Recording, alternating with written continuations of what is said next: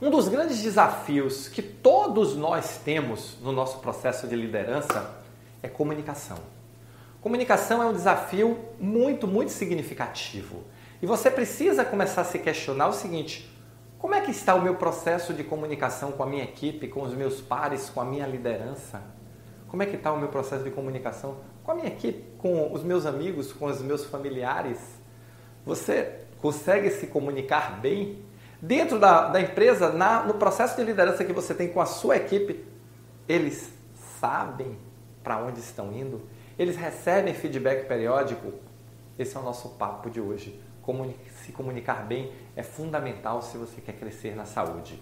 Olá, eu sou Roberto Gordilho e estou aqui para lhe ajudar a se tornar um gestor ou uma gestora extraordinária da saúde, um profissional que entrega resultados acima da média de forma contínua e consistente e leva o seu time ao sucesso, à vitória.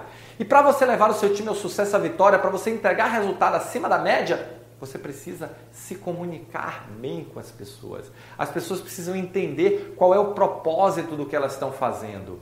As pessoas precisam entender por que elas são importantes naquele momento, naquele time, naquele jogo. As pessoas precisam entender o que é fazer gol, qual é o objetivo. As pessoas precisam entender a regra do jogo e as pessoas precisam acompanhar a evolução. Isso é comunicação. Comunicação não é só ficar mandando, comunicação é mandar e ouvir, é dar e receber. Comunicação tem a ver com como você é percebido, a mensagem que você manda, mas como as pessoas te percebem. E isso elas precisam falar. Comunicação é dar feedback e ouvir feedback. Comunicação é sua equipe ter clareza qual o objetivo a ser alcançado. Comunicação é efetivamente trabalhar para construir um objetivo compartilhado, todos vibrando juntos para alcançar aquele objetivo, para chegar no Everest. Isso é comunicação. Então, comunicação tem a ver com pertencimento, com engajamento, com motivação. Comunicação tem a ver com a energia que você coloca para dizer às pessoas onde elas precisam chegar, como elas estão indo e como elas podem crescer nesse caminho. Isso é comunicação. Às vezes nós pensamos comunicação somente com Quantas vezes eu estou dando informações à pessoa?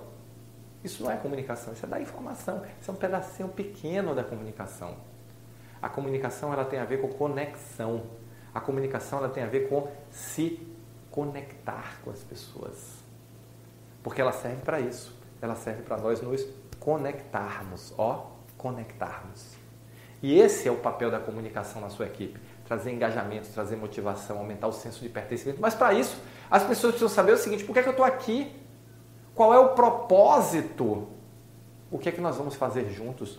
Nós estamos lutando por quê? Por que nós estamos lutando?